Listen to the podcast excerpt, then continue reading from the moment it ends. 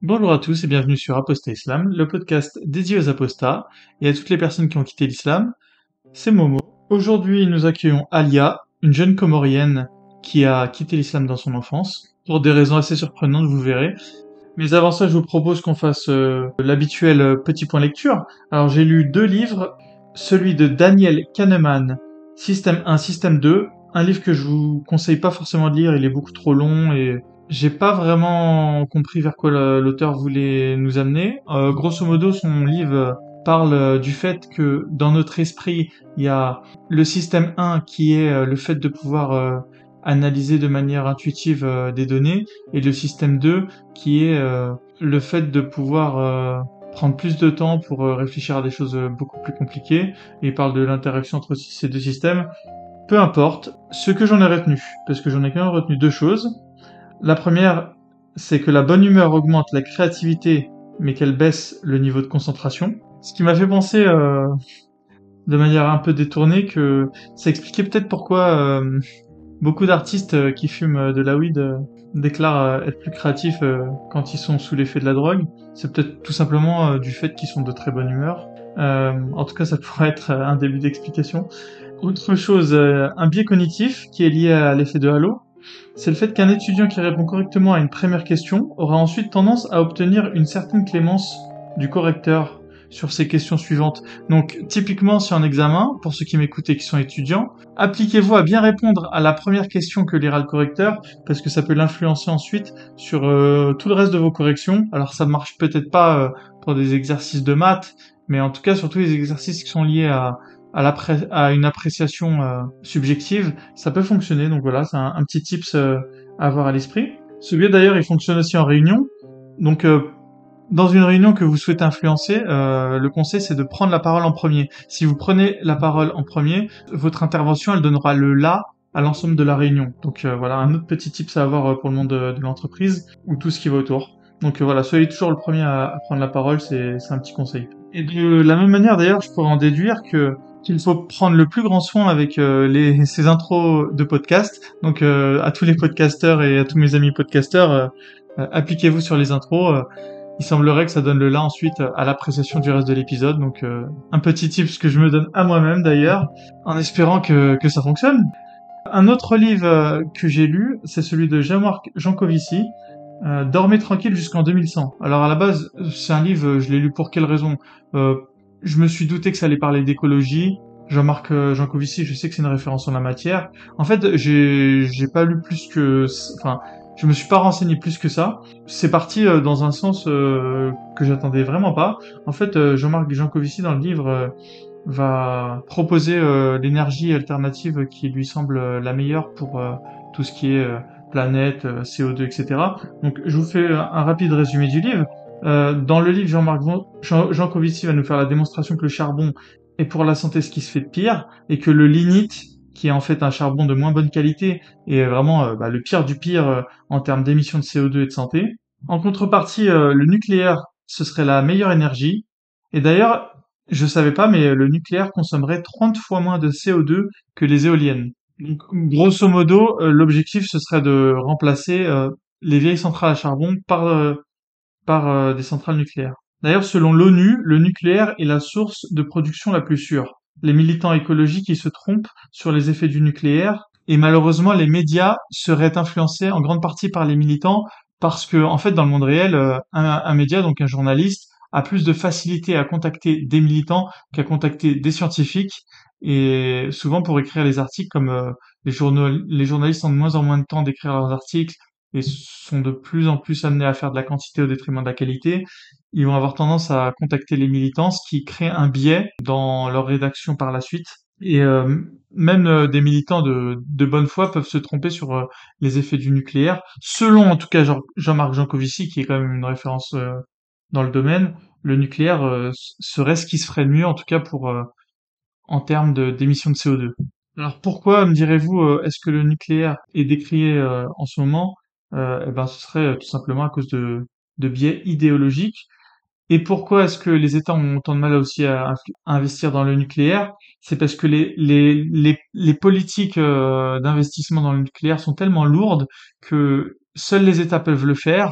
Mais comme les banques ne sont pas sûres de la politique d'un État sur le long terme, elles en profitent pour augmenter le taux, le taux de prêt qu'elles accordent aux États, car euh, moins les perspectives sont claires et plus les taux, les taux sont élevés. Donc, ce qui est dit en filigrane, il conseille aux États de, de rester euh, euh, constants dans leur politique nucléaire et, et de donner des, des gages aux banques.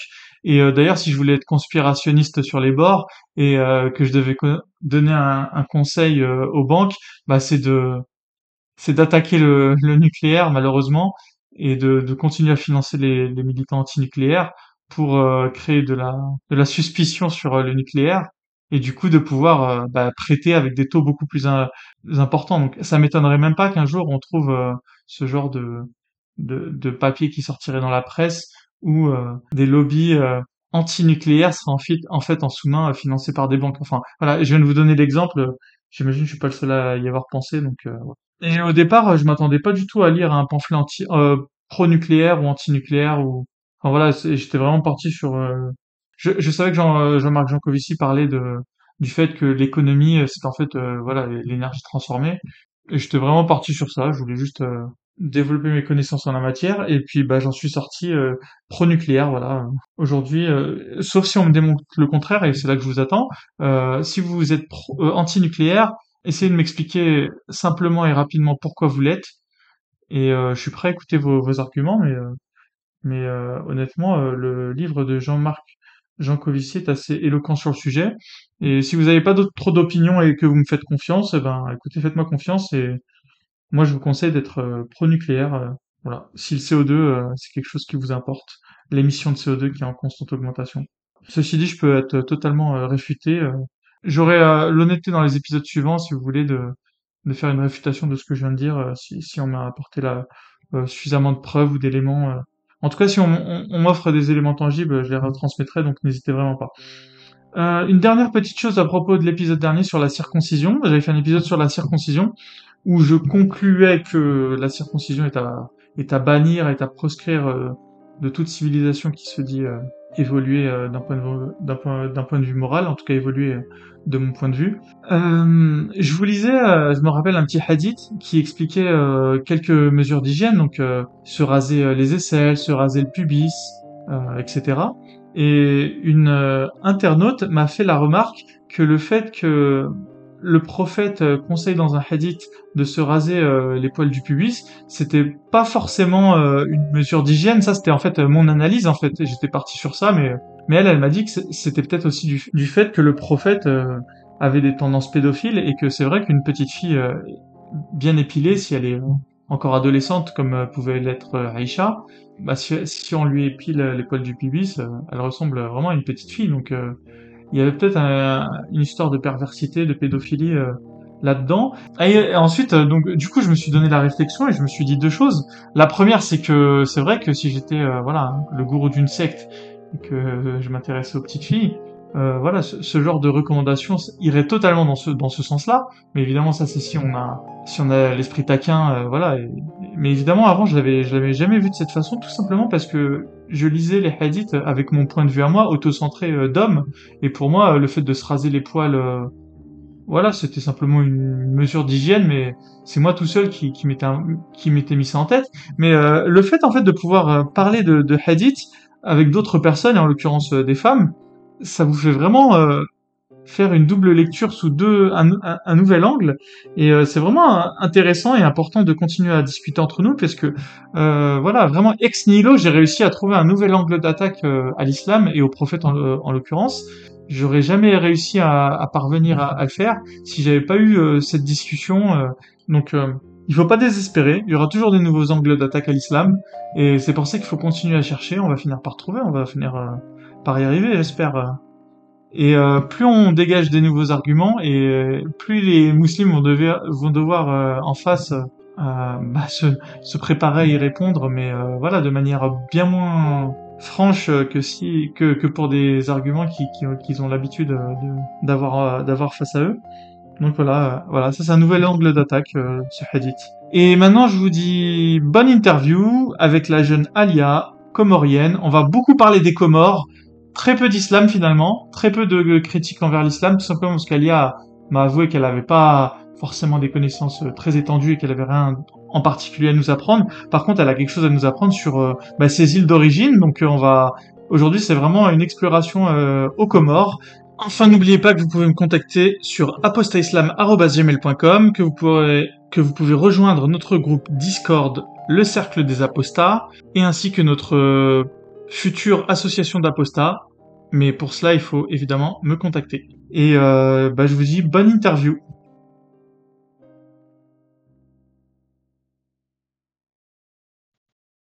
Bonjour à tous, bienvenue sur Apostat Islam. Aujourd'hui, nous accueillons Alia. Alia, je te laisse te présenter rapidement euh, à nos auditeurs. Euh, bonjour, je m'appelle Alia, j'ai 27 ans et je suis parisienne. J'ai apostasié durant l'enfance. Mais tu restes euh, une apostate donc euh, de l'islam. Tu as eu une éducation euh, du coup, du coup islamique aux Comores, mais je te, je te, laisserai en parler. Bah, D'ailleurs, si tu peux nous parler de ton enfance pour commencer. Alors, bah, je suis d'origine comorienne, je suis née en France. Et à partir de six mois, j'ai fait pas mal d'allers-retours entre la France et les Comores. Du coup, toute mon éducation, finalement, primaire, je l'ai reçue aux Comores. Donc, aux Comores, on m'a appris le comorien en premier. Ensuite, on m'a appris le français. Et euh, ensuite, c'est poser la question de l'apprentissage de l'arabe. Donc, en règle générale, ce qui se passe au Comores, c'est qu'à partir de 3 ans, tu vas à l'école coranique, on t'apprend l'alphabet, ce que j'ai appris. On t'apprend du coup à lire, ce que j'ai appris, mais on t'apprend pas du tout à parler l'arabe. Tu lis, mais tu ne comprends pas ce que tu lis. Donc, euh, dans, ta pratique, euh, dans ta pratique de l'islam, tu te retrouves à, être capable de lire le Coran sans comprendre ce, que, ce que tu lis. Et ben, moi, tout de suite, ça m'a posé problème. Donc, j'ai commencé à interroger mes proches, mes parents, ma famille sur pourquoi on nous imposait ça, pas qu'à moi, hein, je voyais qu'on imposait ça à tout le monde. Et euh, bah, on ne savait pas trop comment me répondre. Et puis même à partir de là, en fait, il y a eu un problème pour moi, euh, moralement, idéologiquement. Ça, ça m'a posé problème que qu'on me dise que, que Dieu ne, ne, comprend pas le français, ne comprend pas le comorien, ne parle pas le français, ne parle pas le comorien. De là, mon cerveau, il a bloqué, en fait. Et puis, je me disais, du coup, j'ai le droit de me poser un peu des, réflexions blasphématoires, entre guillemets. J'ai le droit d'avoir des réflexions qui, qui l'invalident en français et en comorien, puisque de toute façon, ce pas des langues qu'il comprend.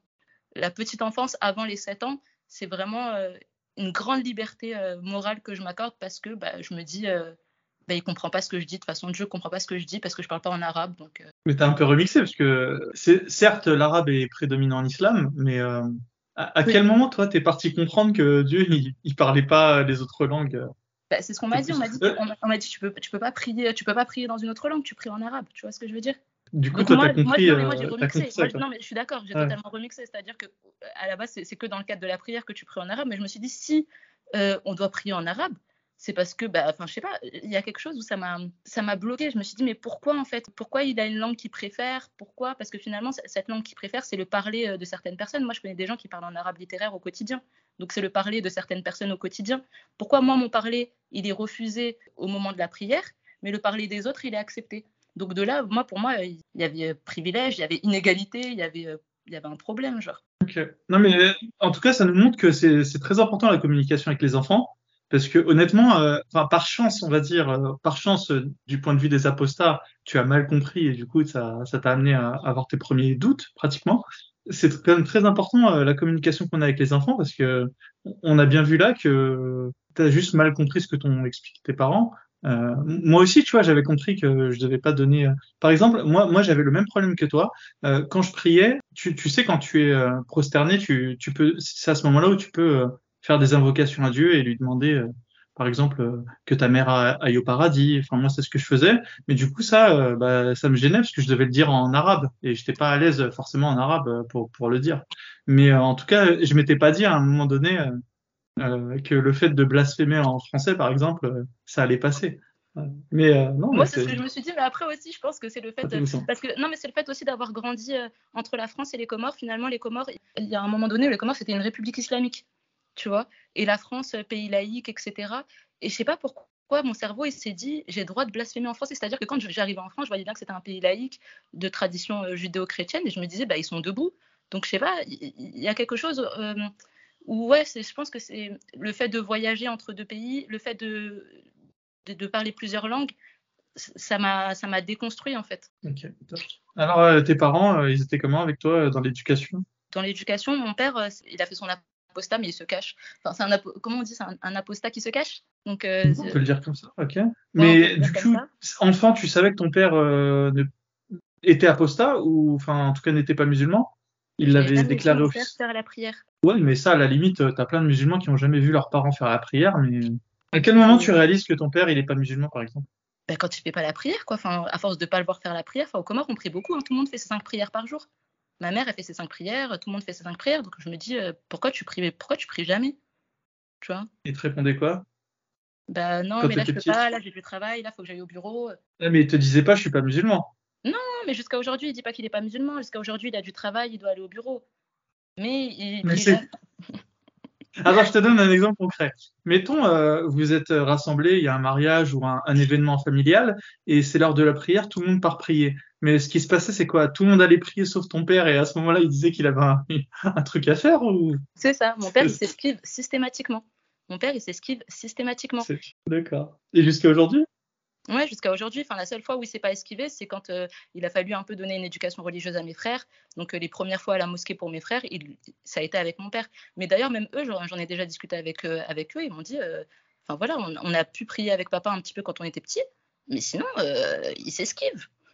à l'heure de la prière, papa, il s'esquive. Et c'est tabou dans la famille de parler du fait que ton père, il fait pas la prière? Vous en parlez entre frères et sœurs, par exemple? Bah, Comme je t'ai dit, on en parle dans ces termes-là. Papa, il s'esquive. On se dit pas que oui papa c'est un apostat qui se ruine. Parce qu'après mes frères ils, ils peuvent pas. Euh, enfin mes, frères ils en sont ils sont pas du tout à, l'endroit de l'apostat. Hein. Ils sont à l'endroit du doute. Ils sont à l'endroit mhm. euh, d'une pratique euh, très. dans un des autres podcasts vous avez appelé ça l'islam couscous. Moi mes frères ils sont dans l'islam couscous. Finalement ils arrivent à se dire que, que mon père il esquive la prière, que mon père il esquive le ramadan, que mon père il esquive toutes les pratiques. Parce que bizarrement, durant le mois du ramadan, mon père, il est toujours à l'étranger. Il a toujours besoin de voyager, il a toujours besoin d'être à l'étranger, etc. Donc, il esquive aussi euh, le mois du ramadan, puisque au Comores, le, roi du ramadan, le mois du ramadan, il est euh, bah, un peu comme dans n'importe quel pays musulman. Il n'y a rien qui est ouvert, tout le monde doit aller à la mosquée. Tu peux pas être dans la rue comme ça, à rien faire à l'heure de la prière. Ok, super intéressant. Et ta mère, alors, elle est, elle est comment euh? elle, est, elle était comment dans ton enfance? Elle est comment aujourd'hui? Bah, c'est une pratiquante assez classique, ma mère. Donc, elle fait ses cinq prières, elle fait le ramadan, elle est jeune. Euh, pardon, elle fait la zakat. Euh, enfin, je sais pas, sais pas comment t'expliquer. Ma mère, c'est la, c'est une musulmane euh, assez classique. Après, j'ai jamais eu. À chaque fois qu'en fait je lui ai posé des questions sur sa foi, j'ai toujours senti du doute. Donc ça m'a, ça m'a encore plus mis le doute quoi. Pourtant, dans l'application, ma mère, elle est assez rigoureuse parce que c'est une application mmh aussi de, de, façade, de posture, c'est-à-dire qu'elle elle essaye de tenir un rôle face à ses enfants, face à ses frères et sœurs. Ma mère, c'est une aînée, donc, euh, même face à ses frères et sœurs aussi, il faut qu'elle tienne un rôle. Il n'y a pas que face à nous. Donc, elle, tient le rôle de la bonne musulmane. Mais quand je lui pose des questions euh, plus profondes sur sa foi, je sens que du doute. Je sens rien d'autre que du doute. Est-ce qu'elle a une bonne connaissance de l'islam, ta mère, à ton avis? Elle, connaît par exemple la vie du prophète, euh, elle connaît la vie des premiers califes. Je trouve qu'elle va pas au, bout des choses en fait, qu'elle est très, qu'elle est très, elle, reste beaucoup à la surface, ma mère. Elle s'autorise pas à aller au bout des choses et justement, elle se cache derrière le fait que c'est une femme musulmane pour euh, ne pas aller en profondeur. Enfin, tu vois un peu le truc. Ma mère, elle utilise vraiment l'islam pour elle. Hein. C'est-à-dire mmh. qu'elle prend ce qui l'arrange, elle jette ce qui, ce qui, lui, ce qui lui déplaît, mais d'une manière qui est un peu différente d'autres personnes. Il y a d'autres personnes qui vont prendre ce qui les arrange, jeter ce qui leur déplaît, mais d'une autre manière. Ma mère, elle, elle va prendre ce qui l'arrange dans le sens où l'islam, c'est une religion qui la protège, qui la met en sécurité, qui lui donne un mari qui s'occupe d'elle, qui fait que ses frères euh, s'occupent d'elle aussi, etc. Elle le vit bien. Elle met son voile? Elle est voilée? Ouais, depuis euh, quelques années, oui, elle, se voile. Mais c'est que depuis quelques années, ok. Ouais, ouais. Et pourquoi elle s'est voilée euh, elle, elle, vous l'a expliqué ou elle te l'a expliqué? Bah, C'est depuis euh, le divorce de mes parents qu'elle se voile. Mais mon père, il voulait pas qu'elle se voile, donc elle se voilait pas. Et après le divorce de mes parents, elle a commencé à se voiler. Sans vraiment l'expliquer c'est juste un matin, tu l'as vu voiler, puis c'est tout. Ouais, et après, au Comores, on porte déjà le châle. Hein. On a toujours le châle sur l'épaule. Donc, tu as toujours le châle qui, qui fait que. Enfin, c'est pas. pas je sais pas comment t'expliquer. Est-ce que tu portes le châle en société comorienne, oui, bien sûr. Même en société française, hein, parfois je le porte. D'accord. Mais c'est le fait de ma, de ma comorianité, c'est pas le fait de l'islam. On portait le châle avant l'islam au Comores Ouais, on porte le châle avant l'islam au Comores.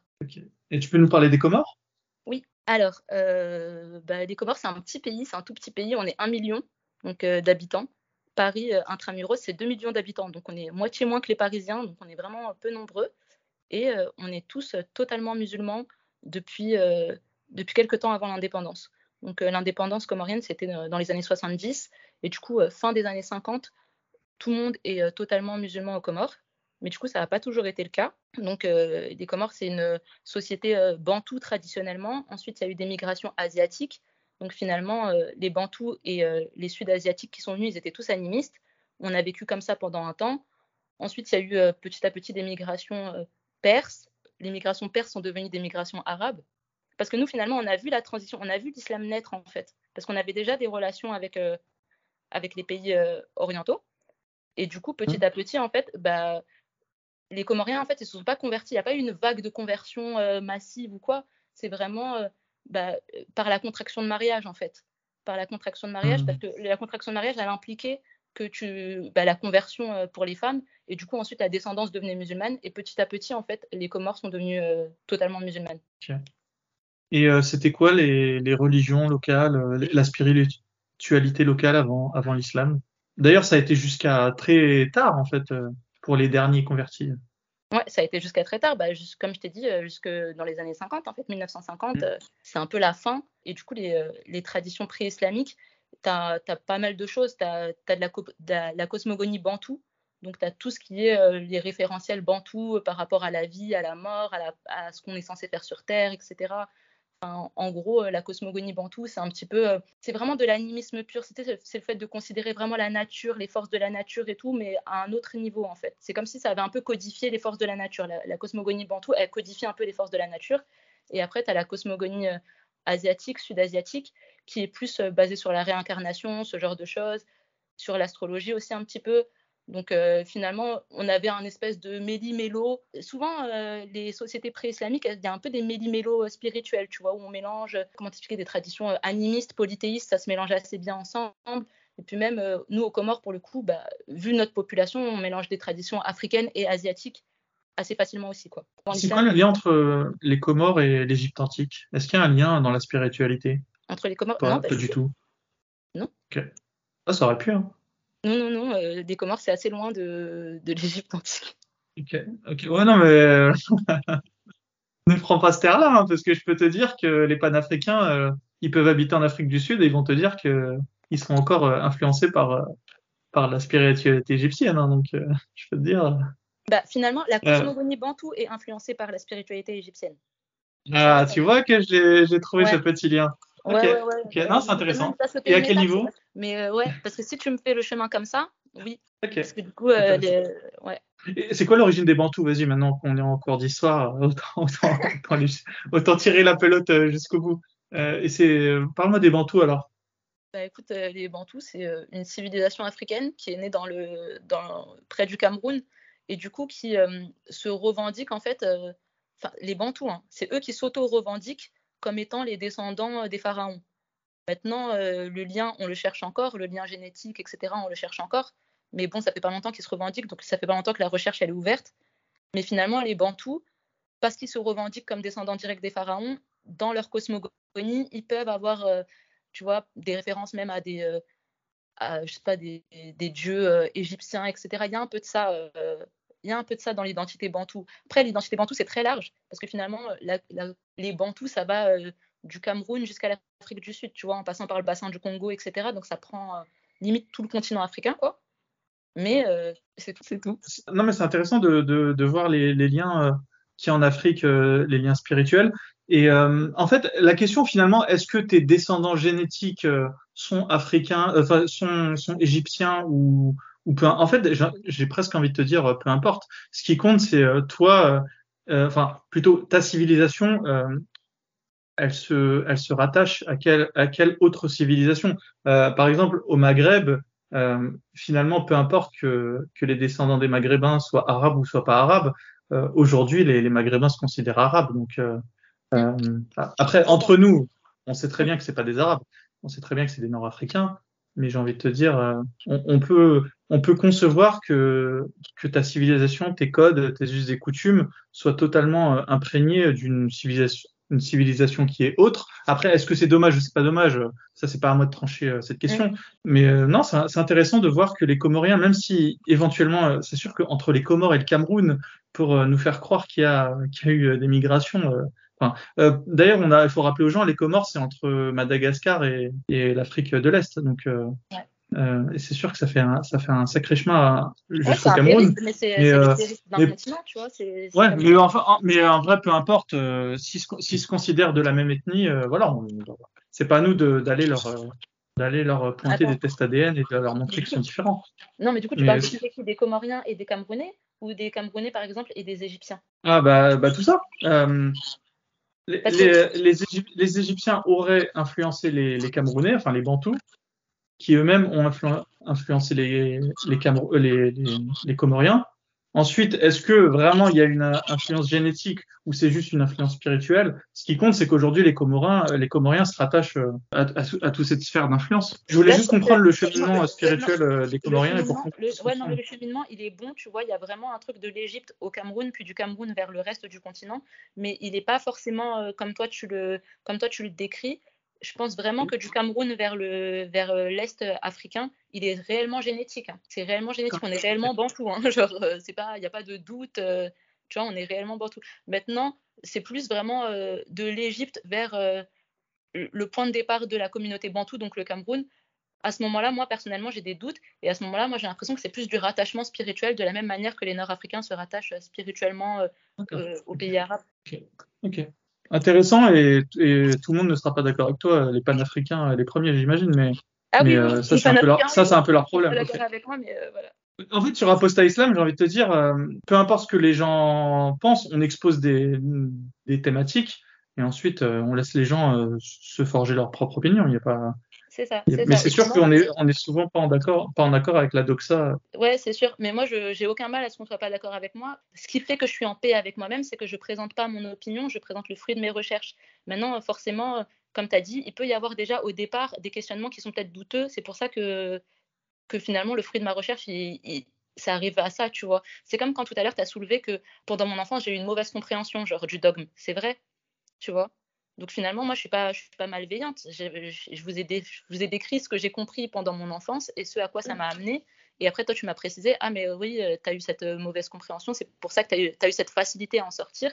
Bah, je vous le dis, tu vois. Et il n'y a, pas, a pas de souci. Et puis, euh, quelque part, c'est plutôt de la faute de ton entourage que, que de la tienne. C'est pas toi, la petite Alia qui a 7 ans, qui, qui, était, qui est responsable de, de, ce qu'elle a compris. Et du coup, alors, euh, bah, vas-y, parle-nous de ton apostasie, alors, parce qu'en plus, ça s'est fait tôt, du coup, euh, pour toi. Bah ouais, mais parce que moi, euh, du coup, plus petite, j'étais en roue libre. Parce que je me disais, je de toute façon, on, voilà, on ne me comprendra pas en français, donc tranquille, je suis en roue libre, etc. Et puis même à l'école maternelle, j'ai été confrontée à bah, d'autres élèves bah, en France, logique et tout.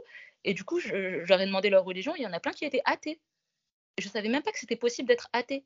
Je savais que c'était possible d'être une autre, d'être d'une autre religion que l'islam, mais je savais pas que c'était possible d'être athée. Donc vraiment de nier Dieu. Donc là, je me suis dit, mais euh, genre, c'est, ça a été trop de liberté pour moi. C'est waouh. À partir de là, pour moi, c'était même plus possible de penser que j'étais musulmane. Je pensais encore que j'avais foi en Dieu, mais euh, pour moi, c'était, j'avais le droit de pas être musulmane, quoi. Ma mère, elle me disait non, t'as pas le droit, etc. Mais pour moi, à partir de là, j'avais totalement le droit. Donc euh, c'est comme si j'avais fait mon, mon apostasie. C'était imperméable après à tout ce qu'on te racontait. Quoi.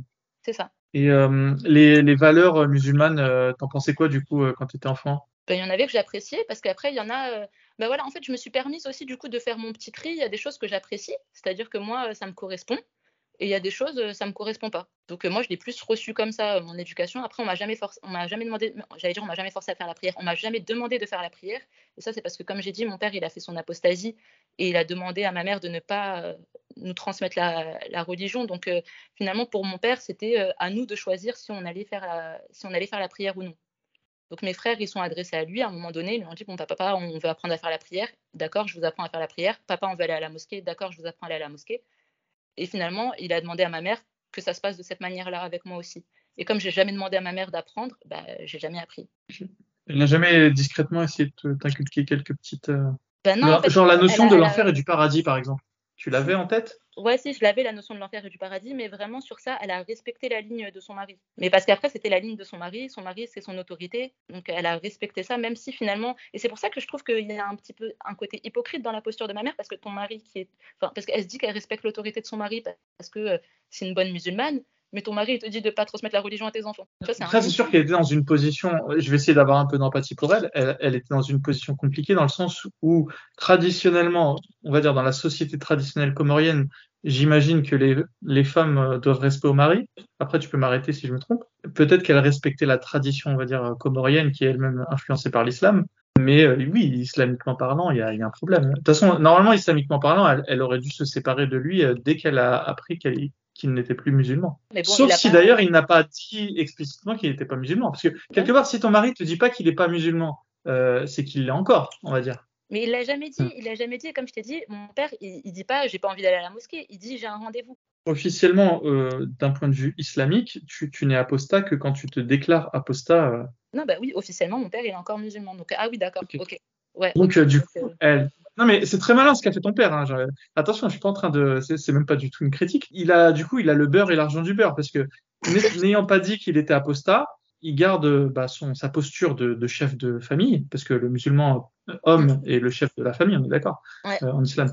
Et, euh, du, et du coup, c'est bah, normal que ta mère euh, devait écouter euh, bah, les recommandations du mari, sinon. Euh, bah, sinon, la sourate 434 s'applique, euh, j'ai envie de te dire, pour, c'est ça. pour, pour tes chères mères. Non, mais non c'est très malin. Mon père qui a été, euh... bien, joué, bien joué, papa. Ouais, franchement, mon père, mon héros, ouais, c'est lui qui a facilité, euh, c'est lui qui a, qui a facilité bah, le fait que je puisse faire mon apostasie, en fait. Du coup, vous aviez des discussions euh, islamiques avec ton, enfin, ou religieuses ou, ou même spirituelles en, à table? Oui, enfin, on pouvait, on pouvait avoir des questionnements. Moi, je pouvais avoir des questionnements. Ma mère, ça la mettait tout de suite mal à l'aise. Mon frère aîné aussi. En fait, mon frère aîné, c'est vraiment le, mercenaire de ma mère. Enfin, moi, je le vois comme ça. C'est le soldat de ma mère, mon frère aîné. Donc, euh, lui, c'est vraiment euh, celui qui, veut qu'on respecte l'islam à la maison, etc. Et puis même, euh, il y a quelque chose que j'ai pas dit, c'est que moi, j'ai fait beaucoup d'allers-retours entre la France et les Comores parce que bah, je suis la dernière et que on dit souvent que le, le dernier enfant, les parents, ils ont plus de flexibilité dans son éducation parce qu'ils sont plus âgés, financièrement, ils sont plus installés. Du coup, en tant que dernière, j'ai reçu une éducation totalement différente de mes, euh, de mes frères. Pas parce que c'est pas la raison du genre, hein, c'est pas la raison du sexe ou du genre, c'est la raison de, de la différence d'âge. Et, aussi, je pense qu'il y, a eu un basculement professionnel pour mon père entre euh, mon frère qui est au-dessus de moi et moi. Donc lui, il a changé de situation professionnellement. Donc euh, ça, ça, lui a donné un petit peu plus d'ouverture, on va dire. Et finalement, moi, mes frères aînés, ils ont grandi en France, dans, en banlieue et pas avec euh, les ressources que moi j'avais quand j'étais plus petite. Donc mes frères aînés, ils sont vraiment partis dans euh, l'islam de banlieue, l'islam pour s'intégrer, euh, aller à la mosquée avec les copains, etc. Mes frères, ils ont vraiment vécu ça comme ça, et justement, ils comprenaient pas qu'à la maison, on ait une, une, éducation totalement autre, en fait, une éducation à la comorienne. Alors que finalement, eux, en société, ils étaient plus amenés à traîner avec bah, des musulmans nord-africains ou d'Afrique subsaharienne, mais avec une éducation tout à fait autre. Et du coup, bah, mon frère aîné, pas le deuxième, mais mon frère aîné, c'est comme si ces modèles d'éducation qu'il y avait chez, chez les copains-copines, ils voulaient les ramener chez nous, tu vois. Il arrivait à s'imposer ou ça se passait non. comment? Ma mère, en fait, elle le. Enfin, ma mère, elle disait rien, mais elle lui donnait pas raison. Aujourd'hui, je comprends, euh, je comprends sa posture. Plus petite, je comprenais pas pourquoi elle lui disait rien. Pour moi, elle, elle devait, elle devait le faire taire, plus petite. Et qu'est-ce qu'il faisait euh, concrètement? Il disait d'aller faire la, la vaisselle ou bah, bah, par exemple, ils ne comprenaient pas pourquoi euh, je priais pas, tu vois, à partir de mes 7 ans, ils ne comprenaient pas pourquoi je priais pas, pourquoi je faisais pas le ramadan, pourquoi je venais m'asseoir pour rompre le, le, jeûne alors que j'avais pas jeûné, enfin, trop à faire des remarques comme ça, genre sur, en gros sur pourquoi euh, je respecte pas quoi, le dogme bien comme il faut, bien comme il faudrait, pourquoi je suis pas la bonne petite musulmane quoi. Donc ta mère elle disait rien et ton père il disait quoi alors à ce moment-là? Mon père, il lui dit, enfin, mon père, en gros, il essayait de, bah, il, il, se mettait, euh, il, il, utilisait son autorité en fait pour lui dire que ces questions-là que mon, que mon frère il avait, que son fils il avait, que c'était ses questions à lui en fait en tant que père et qu'en gros il, il outrepassait sa responsabilité, tu vois. En gros, t'es le frère, reste à ta place de frère, tu vois. Mon père il, il, il, fait, il mettait ça et ma mère elle disait rien. Mais pour moi, en tant que petite fille, je me disais, mais non, en fait, vous devez le faire taire. Mais je comprenais pas que, tu vois, je comprenais, je comprenais pas tous les enjeux qu'il y avait autour de l'islam, etc. Ils étaient mal à l'aise, ouais, ils étaient mal à l'aise. Mais Parce que quelque part, il avait raison, islamiquement parlant, il avait raison, mais bon, euh, ensuite, euh, c'est sûr. C'est ça, Mes parents, mais voilà, exactement, mes parents, ils étaient mal à l'aise parce que, comme tu as dit, islamiquement parlant, mon frère, il avait raison. Mon père, euh, un, il a fait son enfin bref mon père il fait semblant d'être musulman donc lui finalement c'est très bizarre pour lui de se positionner sur ce genre de remarques et ma mère elle sait que mon frère il a raison mais elle sait aussi que, que mon père en fait c'était Game of Thrones hein. pardon? C'était Game of Thrones euh, votre famille ouais c'était Game of Thrones non mais c'est pour ça que moi après mon cerveau il est parti en mode politique parce que là c'est Game of Thrones c'est génial.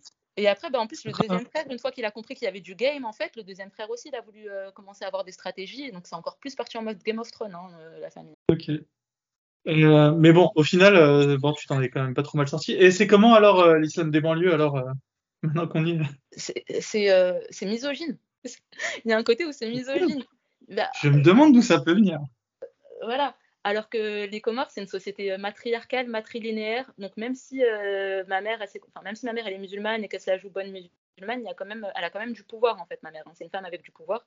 Donc euh, de fait, moi, elle m'a éduquée comme une femme avec du pouvoir. Elle a été éduquée par une femme avec du pouvoir. Enfin, c'est nous, la misogynie, c'est difficile en fait. Enfin, c'est comment dire, de génération en génération, on est des femmes avec du pouvoir en fait. Donc finalement, moi, mes frères, ils utilisaient l'islam en venant utiliser l'islam de banlieue, etc., pour venir me mettre de la misogynie sur le dos. Alors que dans ma culture comorienne, il n'y avait pas cette misogynie-là. Donc pour moi, il y avait un gros conflit, en fait, déjà. En gros, pour moi, c'était comme si vous vouliez me faire. Enfin, mes frères, ils essayaient de me faire perdre du pouvoir avec l'islam. De quel type de pouvoir tu parles? Le fait de que la femme a le droit d'être la dernière à terminer la discussion? De, quel type de pouvoir tu me parles? Bah, D'autonomie morale, en fait, juste d'autonomie morale, de choisir euh, ce que je, de choisir ce que j'ai le droit de faire, ce que j'ai pas le droit de faire, enfin, tu vois, de choisir ma posture, comment je me présente au monde, comment je m'habille, ce que je mange. Ok. Et au Comore, les femmes sont beaucoup plus libres de le faire euh, que ce que tu as remarqué, euh, par exemple, chez les Maghrébins Ce que j'ai remarqué, parce que j'ai déjà voyagé au Maroc, et ce que j'ai vu au Maroc, c'est pas ce que j'ai vu chez les Maghrébins de France. Ok. C'est quoi la différence? bah, il y a quelque chose où, en fait, comme on est, euh, euh, le fait de se construire en réaction, tu vois, comme nos parents, ils ont migré, qui sont dans une société française dite laïque, etc., qu'ils euh, ne veulent pas perdre leur culture, bah, en réaction, parfois, ils vont encore plus être musulmans. Alors qu'au pays, ils n'auraient pas été musulmans comme ça. Et chez les Comoriens, traditionnellement, du coup, c'est les femmes qui ont le pouvoir à la maison? Ouais. Et dans le couple? Ben c'est les femmes qui ont le pouvoir dans le couple. Les femmes, elles ont gardé le pouvoir dans le couple. Traditionnellement, elles avaient le pouvoir en société. Après, avec l'islam, euh, bah, ont perdu le pouvoir en société. Le pouvoir maintenant en société, c'est les hommes qui l'ont, mais dans le couple, c'est les femmes qui ont le pouvoir. De quel euh, pouvoir en société tu me parles? Parle-moi d'une société euh, comorienne euh, avant l'islam, par exemple. Ça se passe. bon, on va dire, je vais essayer d'imaginer. C'était des villages. Il n'y a pas de, c'est pas, pas, une grande ville. Donc c'était des villages et les villages étaient. Parle-moi de la structure du coup politique et, et du coup homme-femme. comment c'était géré? En gros, c'était des chefferies donc, euh, c'était des chefferies avec, un, avec euh, un, un, et une chef. La chef, initialement, c'est euh, la femme, parce que comme je te dis, c'est matrilinéaire. Donc, en fait, c'est la femme qui possède le foncier. Le, au Comores, c'est les femmes qui possèdent le foncier. C'est très récent que les hommes aient des propriétés. Hein. C'est quelque chose de très contemporain que les hommes aient des propriétés. Et même à ce jour, hein, c'est le pourcentage, enfin, surtout le foncier, le pourcentage d'hommes qui est propriétaire, il est tout petit. Hein je pourrais pas te dire un chiffre exact, mais vraiment, c'est les femmes qui possèdent. Et déjà, ça, c'est très particulier. Donc l'héritage, c'est aller aux femmes Oui. Ok. Donc par exemple, avec mes frères, on le sait très bien, c'est moi qui vais, euh, c'est moi qui vais tout hériter. Donc tu vois déjà dans nos rapports. Euh... Ça se passe comment l'héritage euh, chez les femmes Pardon? C'est genre la, la, fille hérite tout C'est quoi ce Oui, c'est la fille qui hérite tout. Ok. La fille ou la fille aînée ou? La fille aînée. Mais après, je suis fille unique, donc. Ok. Mais si vous étiez deux, ça se passe comment? euh, il y avait deux filles et deux garçons. Voilà, c'est deux filles et deux garçons. Ça aurait été la fille aînée qui hérite tout. Et c'est pour ça que je dis que ma mère aussi, c'est une fille aînée. Donc, elle a cette. Du coup, elle a beaucoup de terre. C'est ça. Elle a cette posture de fille aînée. Donc, en fait, finalement, ça va au-delà. Non, mais ce que je voulais dire, c'est que ça va au-delà, en fait, de, du fait que les Comoriens, c'est une société matriarcale et que nanana et tout, que j'ai grandi avec une mère qui est issue de cette culture. C'est que finalement, ma mère, c'est la fille aînée. Donc ma mère, elle, ne va pas, elle va pas renoncer à son pouvoir traditionnel en fait. Hein. Oui, elle aime son mari, oui, elle veut respecter son mari, etc. Elle respecte ce qu'il lui demande, mais il y a des choses aussi où il y a son pouvoir à elle qu'elle veut conserver, et euh, du coup, elle accepte que moi aussi j'ai envie de conserver mon pouvoir. Donc finalement, il y a une espèce de, c'est avec mes frères en fait que ça devient compliqué parce que mes frères en fait ils comprennent que euh, en société comorienne ils sont un peu lésés, alors qu'en société française pas du tout, c'est une société patriarcale. Donc en fait ils veulent m'imposer ça, tu vois. Je dirais plutôt que la société française c'est une société égalitaire. Par exemple, sur l'héritage, tout le monde a le même, la même part d'héritage. Ouais, pardon, c'est pas la société française qui est patriarcale, c'est les communautés musulmanes en France qui sont patriarcales. Oui, et puis en islam, euh, l'homme a deux fois la part de la femme. C'est. Ok. Est-ce que je pourrais, est-ce que je pourrais résumer euh, maladroitement en disant que si tu es un homme comorien, il vaut mieux jouer la carte islamique euh, pour t'en, pour, sortir économiquement et même, et même dans tous les domaines de la vie d'ailleurs. Bah, ça, c'est une stratégie que les hommes comoriens pensent efficace. Maintenant, moi, mon oui, père. Oui, pour terme et pour soi-même. Hein, je te parle, je te parle pas de l'échelle d'une société. Hein. De toute façon, on va pas se mentir. Euh, la plupart des gens pensent qu'à leur gueule avant de penser au collectif. Hein. Ouais, ouais, ouais. Mais oui, non, mais il y a beaucoup d'hommes comoriens, oui, qui, qui, ouais, qui sont dans ça, en fait. Qui sont dans ça. Cette carte. Oui, totalement. Ouais. Ah, parce que je peux me dire, mettons que, regarde, je suis dans une famille, il y a, je sais pas moi, un frère et une sœur, on va aller très simple. Euh, et, si, et, si je suis le frère et que je veux, je veux, je veux, je veux empocher le, le pactole, il vaut mieux que je j'islamise à fond euh, ma famille, euh, que je joue cette carte pour, pour obtenir derrière l'héritage de mon père, enfin de ma mère plutôt du coup. C'est ça. Ok, ça pourrait. ok, mais du coup, bah ouais, c'est c'est très intéressant parce que du coup, ça nous montre bien que la société comorienne, c'est une vraie société matriarcale. ok, je voulais vraiment voir à quel point ça l'était, mais mais ça, ça l'est vraiment, quoi. Alors, euh, du coup, euh, c'est quoi les avantages et les inconvénients d'une société matriarcale euh, de ton, de, de ton expérience, hein, évidemment? Bah, Aujourd'hui, c'est plus matriarcal. Aujourd'hui, c'est matrilinéaire. Parce qu'aujourd'hui, ceux qui ont le pouvoir en société, c'est les institutions religieuses. Et les institutions religieuses bah, sont musulmanes, patriarcales, etc. Mm-hmm. Tout ce qu'on connaît. Donc aujourd'hui, c'est juste que le, c'est la possession. C'est juste que les femmes, du coup, elles, ont, elles possèdent. C'est le seul pouvoir qui, leur reste. quoi. Mais euh, finalement, en société, comment ça se passe? Bah, En fait, dans ton intimité, tu as du pouvoir parce que tu possèdes. Mais en mmh. société, tu en as très peu. Tu as le pouvoir que euh, finalement euh, ton mari accepte que tu es. Donc, si tu es une femme, par exemple, qui a un mari qui accepte que tu travailles ou qui a envie que tu travailles ou qui t'incite à travailler, bah, tu peux évoluer comme ça en société. Mais si, par exemple, tu es une femme qui a un mari qui est plutôt autoritaire ou traditionnaliste, rigoriste, tu vois, bah, tu es obligé d'adopter cette posture-là en société. Vous vous réunissez jamais entre femmes parce que vous êtes clairement menacés là. Ils vous ont, ils, vous ont pris le pouvoir. Euh, bah oui, les. Mais, non, mais c'est nous qui l'avons cédé en fait, parce qu'on l'a cédé par le mariage. C'est-à-dire que au départ, c'était simplement, euh, bah, finalement, c'était simplement des marchands arabes musulmans, et il y en a une qui s'est mariée, une autre qui s'est mariée, une autre qui s'est mariée, et elles ont perdu tout leur pouvoir comme ça en fait. Donc finalement, c'est elles qui l'ont cédé. Sans s'en rendre compte en fait. Ça s'est fait. Euh, au fil de l'eau. Et... Mais, mais elles, elles l'ont cédé en se disant bah, je suis protégée. Euh, et en fait, c'est plus compliqué pour, euh, bah, pour les femmes musulmanes qui n'ont pas la protection d'un homme. Pour elles, c'est compliqué. Mais quand tu es une femme musulmane avec la protection d'un homme, bah, écoute, tu te soumets à, à cet homme-là en espérant que tu aies choisi le bon, en fait. Et aujourd'hui, euh, vous en êtes où aux Comores, les femmes Est-ce que vous tentez de, bah, de faire un espèce de parce que là là vous perdez vous, vous venez de perdre une grosse bataille là est-ce que vous tentez de il y a un backlash? Ou vous êtes totalement, euh, c'est terminé, la bataille, enfin la, guerre est finie, euh, les hommes ont gagné ou ça se passe comment? Bah c'est déjà c'est une question qui se pose plus euh, au niveau de la génération de ma mère, parce que les filles de ma génération, elles, elles sont totalement, elles sont totalement islamisées. Enfin, il y a très peu, il y a très peu de Comoriennes de ma génération même qui, qui, font même des petits pas de côté quoi. Les filles de ma génération comorienne, donc ma génération ça va être 90, 80. Dans ma génération, les filles elles sont très très très musulmanes. Donc, à aucun quoi.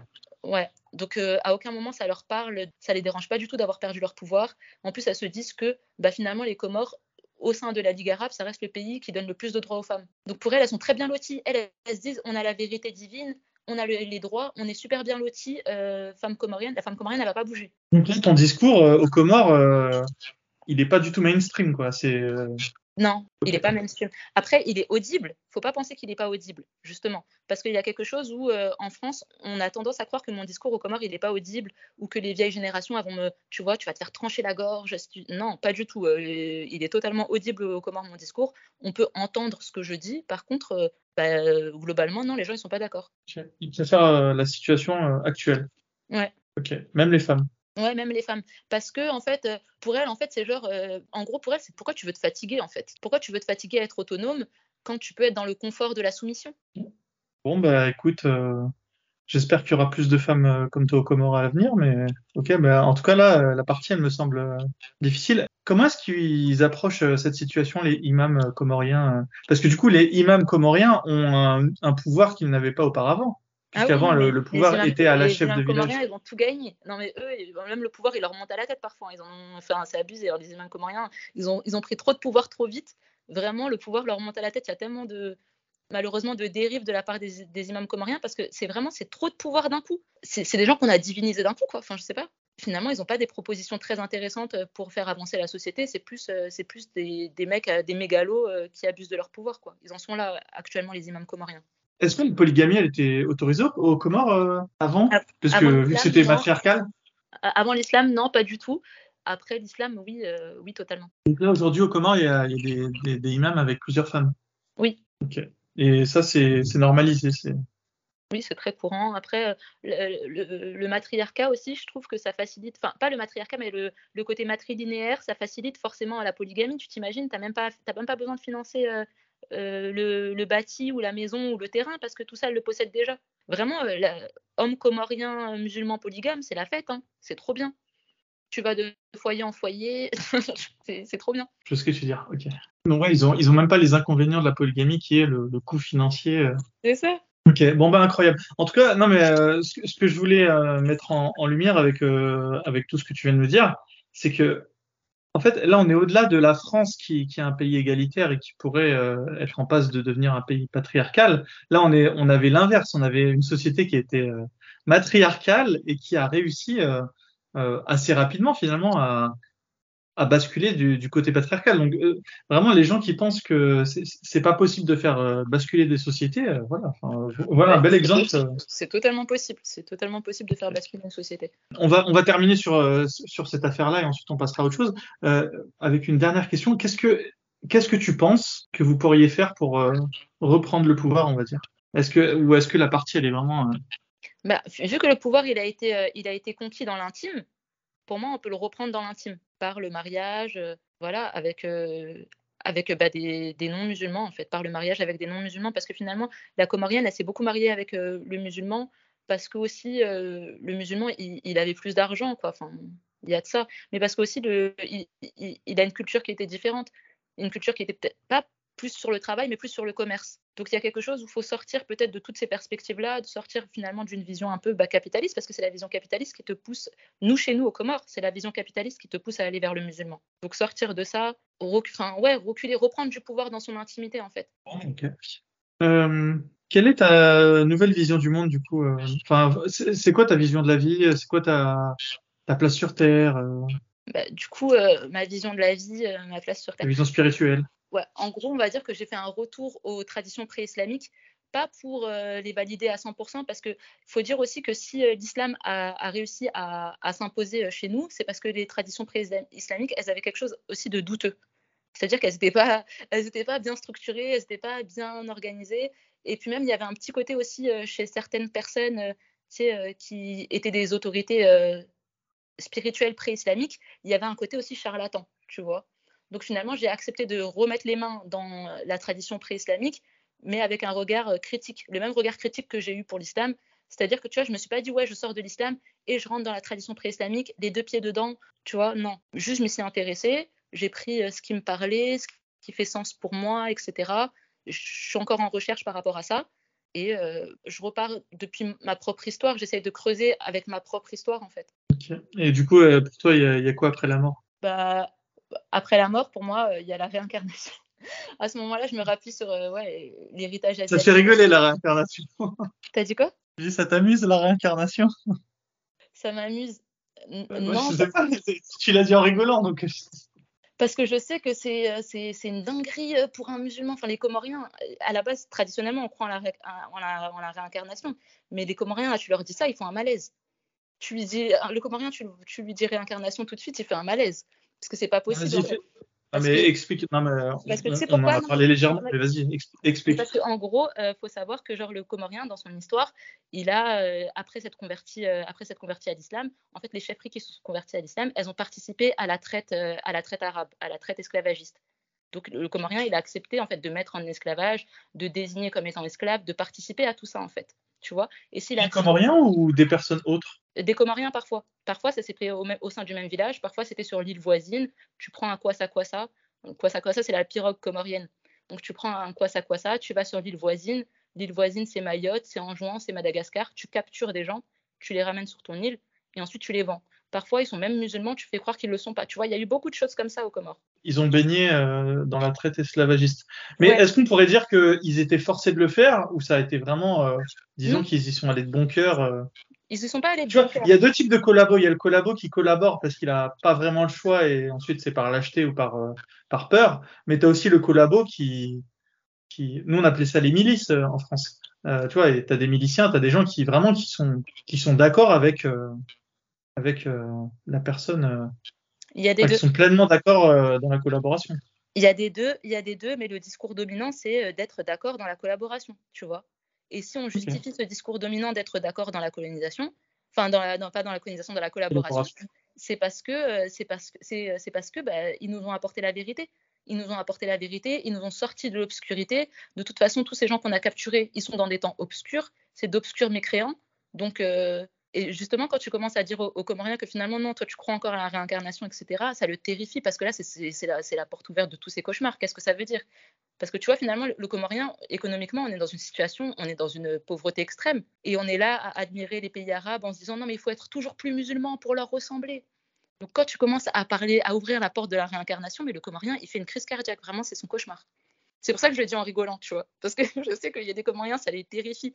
Vraiment, hein, c'est parce que finalement, ça révèle quelque chose de très, euh, de très douloureux, en fait. Est-ce que cette trahison, elle valait le coup ou pas? Et si la réincarnation, c'est réel, bah, c'est pour ça qu'on est dans le malheur dans lequel on est jusqu'à aujourd'hui. Il n'y a pas quelque chose euh, dans la spiritualité africaine où si tu as mené une mauvaise vie, ensuite euh, c'est à tes ancêtres d'effacer tes péchés pour que tu puisses te réincarner. C'est tout ce qui est culte des ancêtres. Mais finalement, culte des ancêtres, réincarnation, je trouve qu'il y a quelque chose où c'est lié c'est lié, mais quand tu parles de réincarnation, tu parles vraiment du fait de rejouer, de rejouer la même scène, alors que culte des ancêtres, c'est vraiment euh, plus de, de célébrer les victoires, de condamner les défaites et d'avancer, tu vois. Et du coup, tu vas te réincarner euh, comment, euh, toi bah, je, sais, je, je sais pas. Je sais pas. En humain, je veux dire? Je sais pas. Je sais pas. Ok, on peut se réincarner en, en tout un tas de choses en tout un tas de choses, il n'y a pas de, règles spécifiques euh, au niveau de la réincarnation. Par contre, quand on est dans la pratique, quand on est plus du côté africain, donc du côté culte des ancêtres, parce que finalement, tu sais, là, je t'ai dit, je crois en la réincarnation, parce que je crois vraiment que les choses se rejouent de façon très précise en mode asiatique, en mode réincarnation. Mais euh, finalement, je suis plus proche du culte des ancêtres. Je pense vraiment que je me réincarne, je pense vraiment que je suis euh, réincarnée dans ma lignée, qu'on se réincarne dans sa lignée, tu vois. Alors que finalement, les asiatiques, eux, ils pensent qu'on se réincarne en toute chose. Moi, je pense qu'on se réincarne dans sa lignée et que euh, peut-être qu'à un moment donné, tu peux sortir de ta lignée, peut-être te réincarner dans une autre forme de vie que la vie euh, humaine. Mais euh, moi, de mon expérience, j'ai l'impression d'être dans ma lignée, quoi. Donc, je ne savais pas comment le dire. Il y a même un truc aussi. Il y a un truc aussi avec mes, avec mon grand-père. C'est-à-dire que c'est mon grand-père qui a insisté pour que, pour ma, pour ma naissance, c'est mon grand-père qui a insisté pour que mes parents fassent un troisième enfant quelques temps après, euh, après que mes parents aient accepté, il est mort. Et ensuite, ma mère est mmh. enceinte euh, quatre mois plus tard. Donc finalement, tu vois, il y, a aussi cette histoire que je porte en moi qui fait aussi peut-être que je crois plus facilement à la réincarnation et que je crois euh, aussi que je suis dans, incarnée dans ma lignée. Tu vois. Mais après, ça, c'est Comme si tu étais, comme si étais la réincarnation de ton grand-père. Je pense pas être la réincarnation, la, réincarnation de mon grand-père, mais je pense qu'il y a quelque chose, il y a quelque chose de cet ordre-là. Ouais, c'est plus au niveau énergétique que. Ouais que, cérébral, par exemple. Euh, en plus, une particularité avec mon grand-père, c'est une petite anecdote, c'est que euh, bah, moi, j'ai, je, je travaillais aux Comores et euh, à plusieurs moments de ma vie professionnelle, j'ai été amenée à travailler dans des endroits dans lesquels il avait travaillé et on m'a dit ah mais tu sais que ton grand-père est passé par là? Et du coup plusieurs fois dans ma vie en fait j'ai marché sur les pas de mon grand-père avec qui j'ai cette histoire spirituelle énergétique tu vois. Donc je me dis ça fait vraiment sens en fait mais ça fait sens que pour moi ça fait pas sens pour les autres. Moi pour moi ça fait sens j'ai pas de problème à ça. Je... En gros, je vis mon, je vis mon truc, quoi. Il était musulman, euh, ton grand-père? Non. Il était, euh, il était animiste, ok. Ouais. Ouais, ouais, Et c'est sa femme, euh, du coup, ma grand-mère, la mère de ma mère, qui s'est convertie, pas pour l'épouser lui, pour épouser un autre homme, parce que cet autre homme, il avait plus d'argent, etc. Finalement, ça s'est pas fait. Il a épousé une autre femme. Et bah, elle, elle est restée musulmane, tu vois. Il lui a pas demandé de se déconvertir ou quoi que ce soit. Et du coup, bah, ils ont composé comme ça. Ou il n'aurait pas pu, parce que c'est elle qui avait le pouvoir à la maison? Aussi, peut-être que ça jouait aussi, mais lui, il faut savoir que c'est euh, lui, c'est le fils aussi d'une autorité euh, féminine. Donc euh, finalement, en fait, ça s'est joué entre, ça s'est joué entre ma grand-mère, elle est orpheline, donc elle, elle avait perdu sa mère. Ça s'est joué entre le père de ma grand-mère, qui, tu vois, c'est le père de ma grand-mère finalement qui l'a poussé à aller vers l'islam. Tu vois, il lui a dit pas vers l'islam, marie-toi avec cet homme-là, c'est un homme bien, etc. Et la mère de, de mon grand-père, tu vois. Ça s'est joué entre les deux. Ils ont marié leurs deux enfants, et ensuite il y a eu bah, la génération de ma mère, etc. Le père de ta grand-mère était animiste Le père de ma grand-mère, euh, le père de ma grand-mère maternelle. Oui, il, est. il l'était, mais dès qu'il a fallu se convertir, il s'est converti. Donc lui, c'était vraiment une conversion. Enfin, lui, vraiment, c'est euh, une conversion totalement hypocrite. Moi, je le sais, euh, c'est très, c'est très. Mais comment ça se fait que les animistes aient aussi peu de, tu vois, là, c'est une impression que j'ai, et tu vas me dire si tu la partages, mais j'ai l'impression que les animistes ont, ont peu de force morale, psychologique pour euh, maintenir leur euh, capacité à le, à le rester. Ils, se, enfin, j'aurais beaucoup plus de mal à considérer que des musulmans puissent se, euh, se convertir à l'animisme de manière aussi, aussi légère. Il n'y a, a, pas de dogme, il n'y a, pas de, a pas de cadre. C'est-à-dire que l'animisme, c'est pas une religion. Donc finalement, rentrer dans une religion, parce que tout le monde veut de la structure, tout le monde veut un point de départ, un point d'arrivée. Une religion, ça t'offre un point de départ, un point d'arrivée, plusieurs étapes, le mariage, même la circoncision avant. Enfin bref, tu vois, plusieurs, tu vois ce que je veux dire? C'est beaucoup plus structuré en fait. Et c'est plus facile d'adhérer à un projet structuré que euh, d'adhérer à la liberté en fait. Ouais, C'est vrai que la liberté, ça semble euh, quelque chose de facile, mais finalement, il faut être exigeant euh, moralement pour, malheureusement. tu voulais me parler de l'indépendance politique. Tu entendais quoi par là? Bah, Du coup, en gros, bah, les Comores, comme je t'ai dit, on a eu cette longue histoire avec la traite, etc. Ensuite, il y a eu la, colonisation française, en fait, qui est venue lisser un petit peu tout ça, tu vois, qui est venue lisser un petit peu euh, toutes les chefferies pour euh, mettre en avant une seule chefferie, euh, la chefferie de la capitale, de, ce qui est devenu la capitale par la suite. Et bah, au moment où les Français sont partis, bah, ça a été la question de bah, qu'est-ce qu'on fait Enfin, finalement, la domination arabe, elle n'est plus vraiment là, en fait, puisque les Français, ils ont, ils ont bloqué. Comment ça s'est passé, la colonisation? La colonisation comorienne? Non, française, elle s'est passée. Ouais, ça s'est passé comment, ouais, du coup? Parce que du coup, avant, les Comores étaient sous influence arabe sans être euh, colonisés euh, par les Arabes, si je comprends. C'était plus par le commerce et ensuite les mariages. Et euh, ça se passe comment, du coup, quand, quand la France débarque bah, La France, elle débarque dans la région. Enfin, c'est quoi le souvenir que vous avez gardé de, de tout ça, quoi? Bah, En fait, c'est particulier parce que la France, elle débarque dans la région au XIVe siècle elle, essaye d'aller en Inde. Et finalement, elle a du mal à aller en Inde. Elle commence à trouver des, petits pieds-à-terre dans la région, à, commencer par la Réunion. Et qui pourvoit les esclaves de la Réunion Les cafres, enfin les kafirs qui sont devenus les cafres de la Réunion, c'est les Comoriens. Alors que, tu sais, la Réunion, c'est juste à côté hein, des Comores. C'est une heure et demie d'avion, on est très proche. Euh. finalement, on se retrouve en fait mis face à cette histoire. C'est-à-dire qu'à l'époque où il n'y avait pas l'avion, on avait l'impression qu'on envoyait des gens très loin, on les vendait aux Français, c'est pas grave, c'est loin. Mais finalement, le français, en fait, il s'est installé juste à côté. Donc, euh, finalement, on se retrouve. Euh, la colonisation, elle la colonisation, elle prend pas vraiment d'espace sur notre territoire, mais elle prend des, enfin, pas sur notre territoire national, pas sur les, nos îles à nous, mais sur les îles voisines. Donc, finalement, dans l'espace régional. La colonisation, elle se fait pas chez nous, mais elle se fait dans la région. D'accord. Et du coup, vous aujourd'hui, les Réunionnais, c'est vos esclaves. Enfin, les gens que vous avez vendus en esclavage aux Français. ok. Et c'est comment l'ambiance entre Comoriens et Réunionnais? Entre Vous avez gardé ce souvenir? Bah, non, mais c'est ultra tabou en fait, parce que le Comorien, il, connaît l'histoire du Réunionnais du côté comorien, et il laisse le mmh. Réunionnais, parce qu'après, la Réunion, c'est un département français. Hein. donc, euh, département, qui dit département français dit euh, discours à la française, euh, bien lisse, tu vois. Et finalement, le Comorien, il se retrouve en posture d'hypocrite, en fait. Où qu'il soit, le Comorien se retrouve en posture d'hypocrite. C'est pour ça que je t'ai dit que quand tu commences à parler au Comorien de réincarnation et tout, il tremble. Hein. parce que le Comorien, aujourd'hui, il vit mal. À La Réunion, il est en posture d'hypocrite parce qu'il se retrouve face aux cafres. Et finalement, les cafres, ils leur ressemblent. Ils sont noirs comme le Comorien. Parce qu'à La Réunion, il y a toute, toute une gamme de métis, tu vois. Donc finalement, celui que j'ai désigné comme étant euh, celui qui doit être mis en esclavage, finalement, aujourd'hui, c'est celui qui me ressemble le plus, tu vois. Il y a un côté schizophrénique chez le Comorien.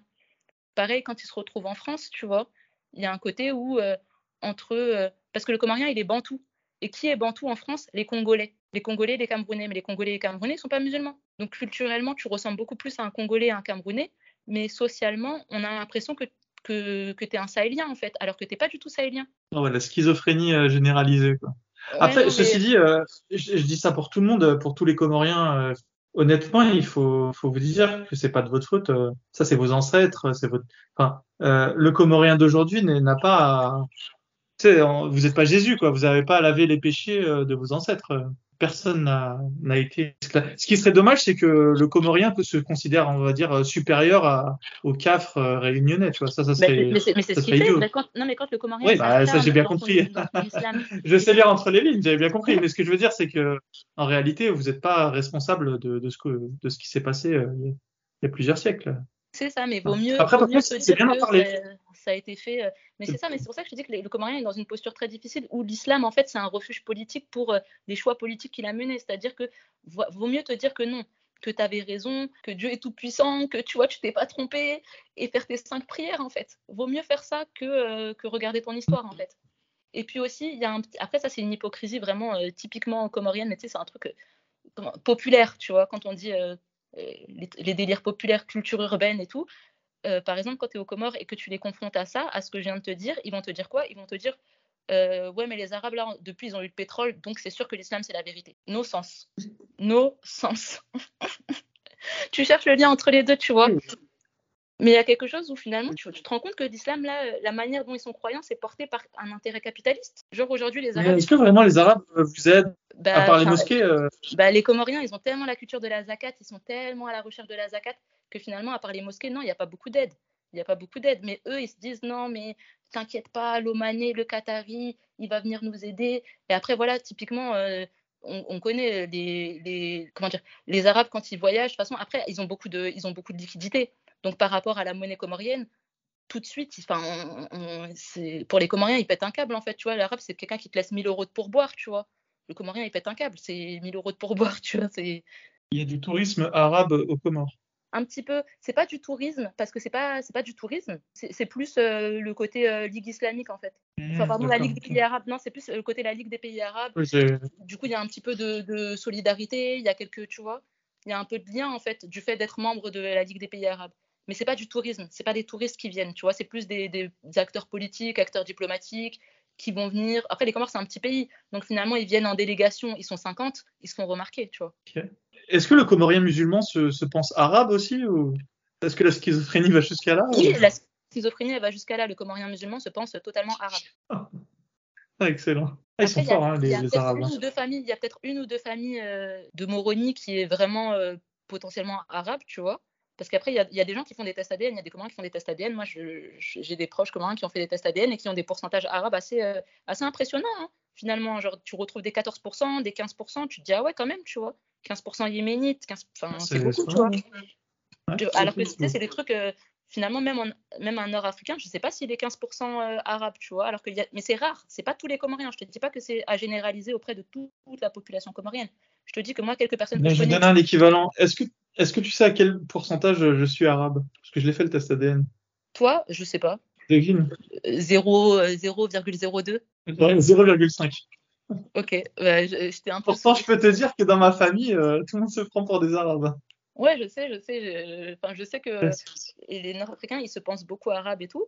Ah, mais, euh, que ouais, c'est pas forcément le cas en fait. Mais je, je, sais que les gens se pensent. Mais du coup, le, comorien, c'est exactement pareil. Hein. Le comorien, se pense très arabe, mais c'est pas forcément le cas. Et c'est euh, des individus qui vont porter dans leur histoire familiale une certaine arabité.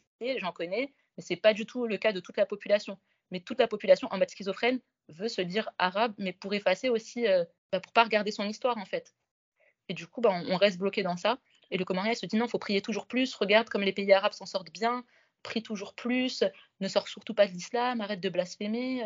Même ces dernières années, j'ai l'impression qu'il y a quelque chose où on se dit qu'on n'est pas des très bons musulmans. Mais de toute façon, euh, tu l'as mentionné dans un podcast, euh, le curseur il a changé ces, dernières années-là, le curseur, il a changé. Être un bon musulman, ces dernières années, c'est plus euh, comme il y a 15 ans.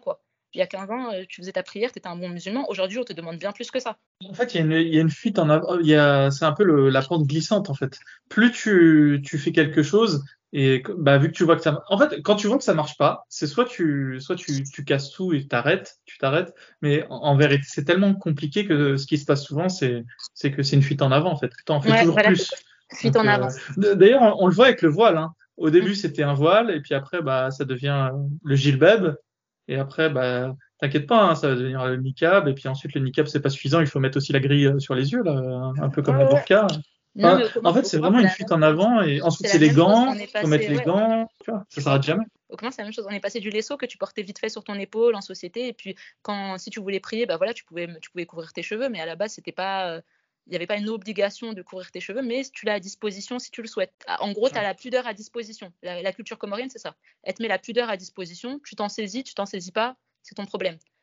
Aujourd'hui, là, euh, tu vois au Comores, c'est euh, tout, le monde, tout le monde en mode gilbert, tout le monde en mode niqab. Hein. Après, ça, c'est juste facile, c'est un peu l'exemple facile. parce que c'est visuel, mais ce qu'il faut comprendre, c'est que cet exemple, il s'applique aussi ensuite à, la mentalité. Donc euh, voilà, c'est vraiment ça euh, qu'il faut croire. D'ailleurs, on peut se balader tranquillement dans les rues au Comores ou? Oui. Et ils sont comment les? Ok. Après, ça dépend. D'ailleurs, tu, conseilles, tu, conseilles les Comores au tourisme C'est comment au niveau touristique? Ça dépend ce que tu appelles le tourisme, parce que du coup, si vous êtes, parce que les Comoriens, ils refusent, ils refusent le tourisme, parce que tu sais, dans, dans la région autour, tu as l'île Maurice, la Réunion, Madagascar, finalement, les Seychelles aussi, des espaces qui sont beaucoup plus touristiques, qui sont beaucoup plus touristiques parce que quoi? Parce que euh, alcool, euh, bikini. Et le Comorien, il refuse. Euh, il n'y a, pas alcool et, il y a pas alcool et bikini au Comores. Non, non, non, non, non, tu te baignes habillé, il y a la mosquée qui est sur la plage, tu ne demandes pas à ce qu'il n'y ait pas l'appel à la prière. Parce que justement, il y a eu beaucoup de conflits avec les touristes parce que les touristes disaient oui, l'appel à la prière. Les, les Comoriens, dès qu'ils ont un peu d'argent, ils font construire une mosquée pour être sûr d'avoir des Hassanettes. En fait, les Comoriens, ils, sont dans l'économie du Hassanet. Oui, ils veulent, ils veulent euh, leur place au paradis. C'est ça. Et tu peux te baigner, toi, euh, toi qui es comorienne, euh, en bikini, comment Ben non, je me baigne habillée. Ok. Toi, la matriarcale Ouais, et ouais, ta famille, tu dois quand même respecter. je me baigne habillée. Sur des plages mixtes, je me baigne habillée. Sur des plages non mixtes, je fais ce que je veux. Mais sur des plages mixtes, je me baigne habillée. Après, voilà, au Comores, il y a aussi des plages non mixtes, tu vois. Ok, d'accord. Il y a des espaces réservés aux touristes.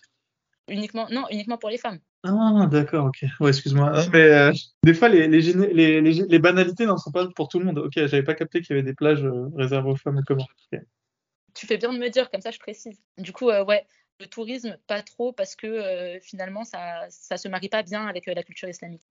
Est-ce que tu penses qu'à terme, euh, africains et musulmans, c'est quelque chose de compatible ou est-ce que tu penses que c'est un non-sens bah, Moi, je trouve que le comorien éprouve. Moi, je trouve que le comorien éprouve que c'est difficilement compatible. Parce que le comorien, il n'arrive pas à être africain parce que pour lui, être africain, c'est être descendant de mécréants, c'est tu vois ça, ça, lui pose un problème en fait. Donc dans sa fuite en avant le comorien il, il s'arabise toujours plus. L'avenir euh, du comorien c'est soit de se prendre pour un arabe euh, et de continuer dans la schizophrénie toujours plus. Ouais, le temps. Non mais ou alors c'est de avec le sabre euh, autour de la taille. Le comorien il est parti dans cette direction il veut plus s'arrêter. La, la, la, solution alternative c'est quoi alors pour moi c'est c'est euh, de déconstruire, euh, bah, de déconstruire comme ça a été construit en fait, hein, par, euh, par le mariage. En plus, c'est de plus en plus le cas. Il y, a, y, a, plein de Comoriennes qui sont mariées avec des non-Comoriens, des non-musulmans, et finalement, elles, vont éduquer leurs enfants dans autre chose. Et d'une génération à une génération à une génération, au bout d'un moment, il y aura un petit peu plus de, diversité en fait. Finalement, être un homme comorien, ça aura ce sera plus être un homme musulman de, soi et du coup ça donnera un peu plus en fait, la société, vu que la société là, elle est un peu bah, plus à dominante patriarcale plus qu'à dominante musulmane, ça donnera un petit peu plus de, diversité en fait. Et je pense que dans cette diversité, euh, les choses elles reprendront leur place. Tu t'autorises à rester optimiste alors pour l'avenir?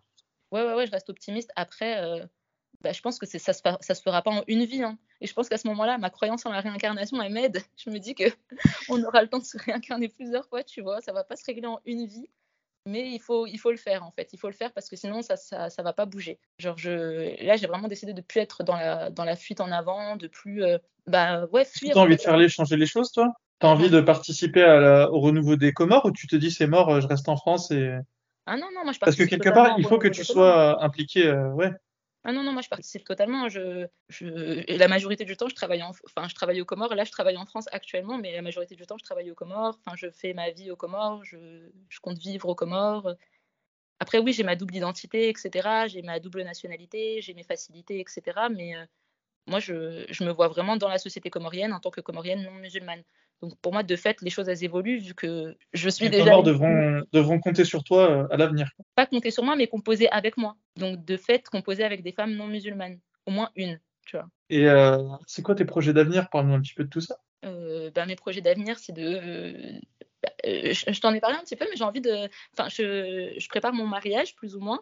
On est, enfin, je suis fiancée du coup, on n'a pas encore de date pour le mariage, mais euh, ce que j'aimerais, ce serait euh, faire un mariage traditionnel comorien. Donc, le mariage traditionnel comorien, c'est euh, un mariage entre polythéiste et animiste. Donc, c'est un mariage où on invoque plusieurs dieux. Et c'est pour ça que, bah, jusqu'à aujourd'hui, le, mariage comorien, le handa, il dure plusieurs jours parce qu'à la base, c'était censé invoquer plusieurs dieux. Mais aujourd'hui, tous les jours, en fait, on fait des prières islamiques, tous les jours, on récite le Coran, etc. Mais traditionnellement, c'était plus multiculturel, en fait, le mariage comorien.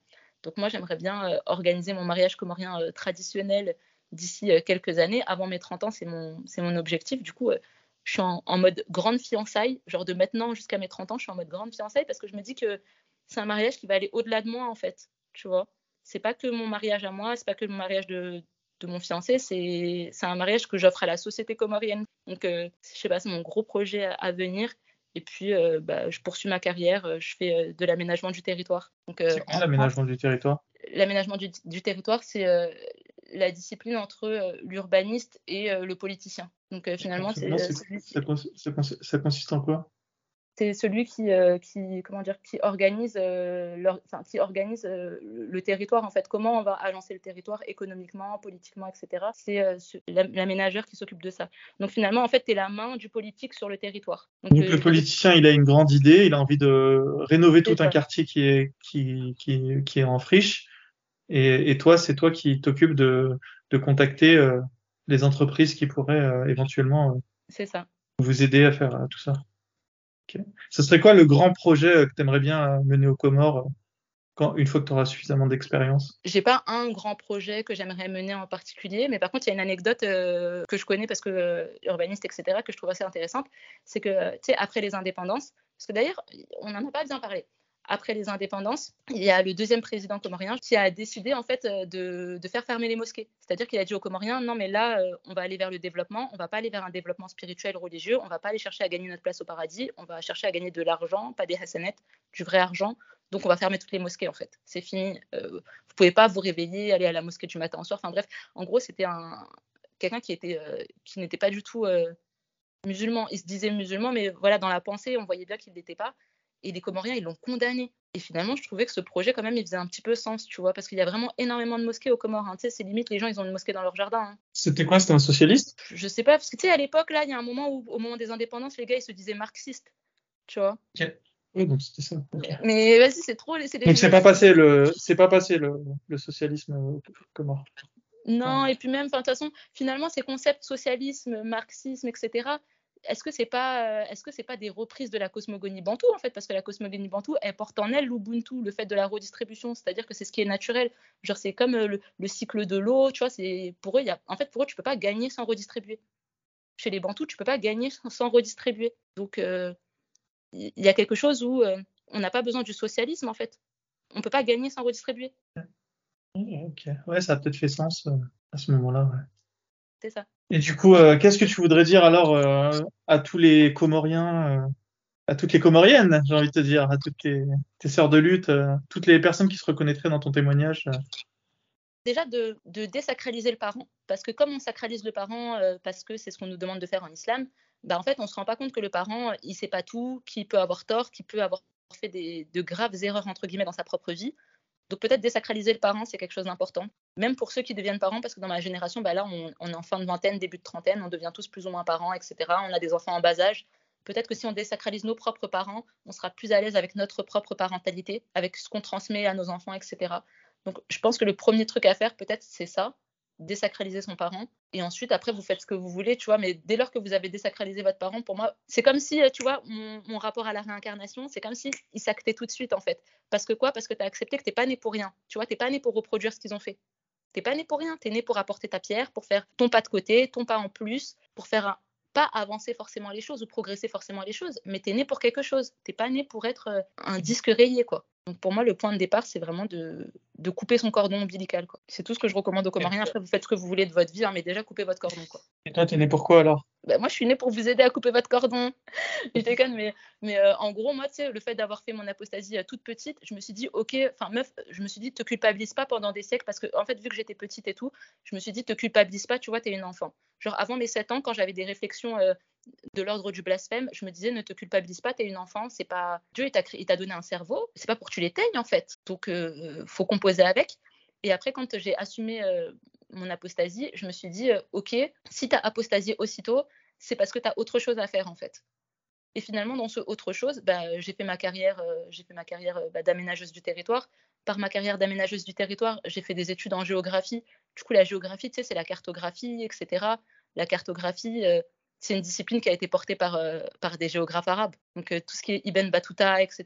Finalement, tous les géographes qui ont dessiné euh, les routes de l'esclavage, etc. Enfin, je ne sais pas si tu vois un peu le, truc. En fait, en m'écoutant, j'ai tellement retrouvé quelque chose de puissant à l'intérieur de moi et une ligne finalement qui est tellement cohérente, mais qui part que de moi. C'est-à-dire que c'est personne qui aurait pu me donner cette ligne. Tu vois Donc bah, j'en suis là. Est-ce qu'il y a des grands, des grands intellectuels comoriens?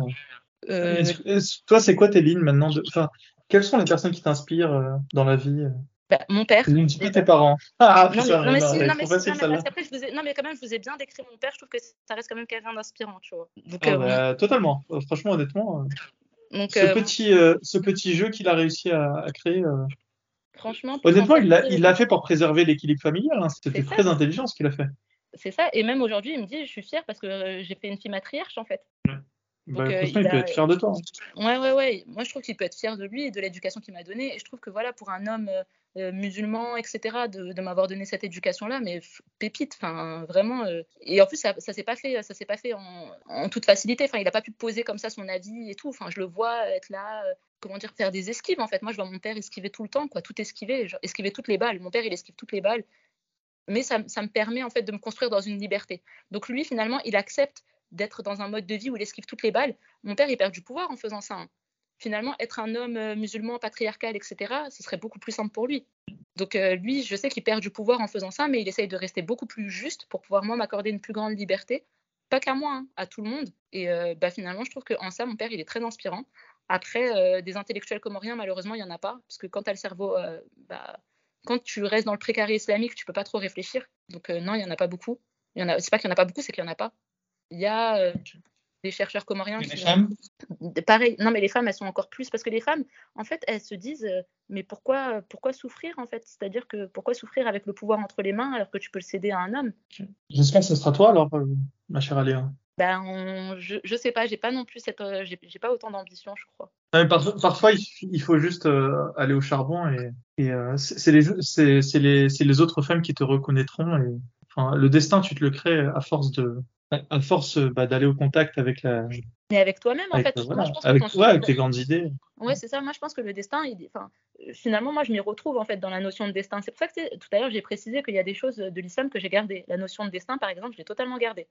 Parce que moi, je m'y retrouve. Quand je m'écoute, moi, à l'intérieur de moi-même, finalement, j'arrive à retrouver une ligne, ouais, une, espèce de ligne euh, conductrice que je peux appeler destin. Donc, euh, moi, j'essaie juste de suivre cette ligne-là. Après, je vois où elle me mène. Si elle me mène à, à ouais, à, partager finalement tout ce parcours-là aux autres Comoriens pour que eux l'utilisent pour se déconstruire ou qu'ils m'utilisent comme un modèle ou je ne sais quoi, bah, ça se fera. Mais c'est pas mon but en fait. Parce que je pense aussi que quand, quand ton but c'est la conquête, bah, tu, vas, tu vas finir avec les mêmes travers en fait que, euh, que tu dénigres dans l'islam en fait. Hein. parce qu'il y a, y a, un côté où, euh, bon, après, peut-être que je parle trop en mode euh, apostat extrême. Excusez-moi s'il y a des gens qui sont encore un peu sensibles, s'il y a des gens qui ont encore foi au l'islam.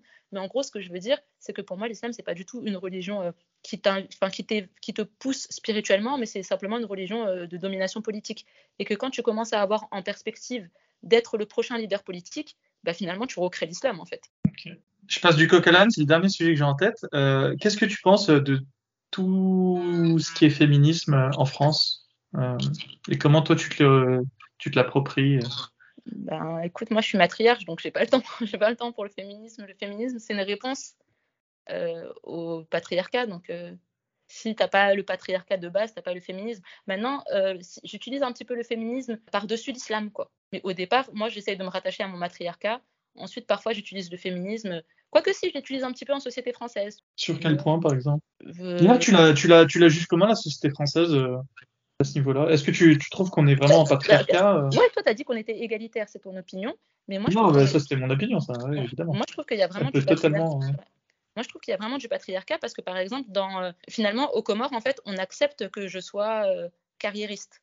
Ça, c'est quelque chose pour les Comoriens, c'est pas bon, ok, elle est carriériste. En France, bah, après, je sais pas si c'est du fait du racisme, en fait, ou d'abord, en fait, on faisait primer mon image de femme, enfin, de noire, en fait. Mais j'avais l'impression qu'il y a quelque chose aussi où le fait d'être femme, euh, non, tu feras pas cette carrière-là, quoi. En France, tu le ressens, ça Ouais, en France, je le ressens, ça.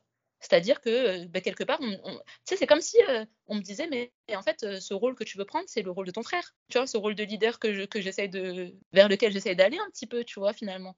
Ah, pas leader des autres, j'essaie déjà d'être le leader de moi-même. Mais il y a quelque chose, ouais, c'est comme si, en plus, en France, souvent, on me demande, on va chercher mon autorité, en fait, on va chercher qui, qui, est l'autorité morale qui, qui dirige ce que, mon propos, en fait. Vraiment, pendant mes études universitaires, ça a été ça. Dans mon cadre professionnel en France, c'est systématiquement ça. On cherche tout le temps l'autorité, euh, l'autorité masculine au-dessus de moi, alors que des fois, il n'y en a pas. Enfin, des fois, il n'y en a pas.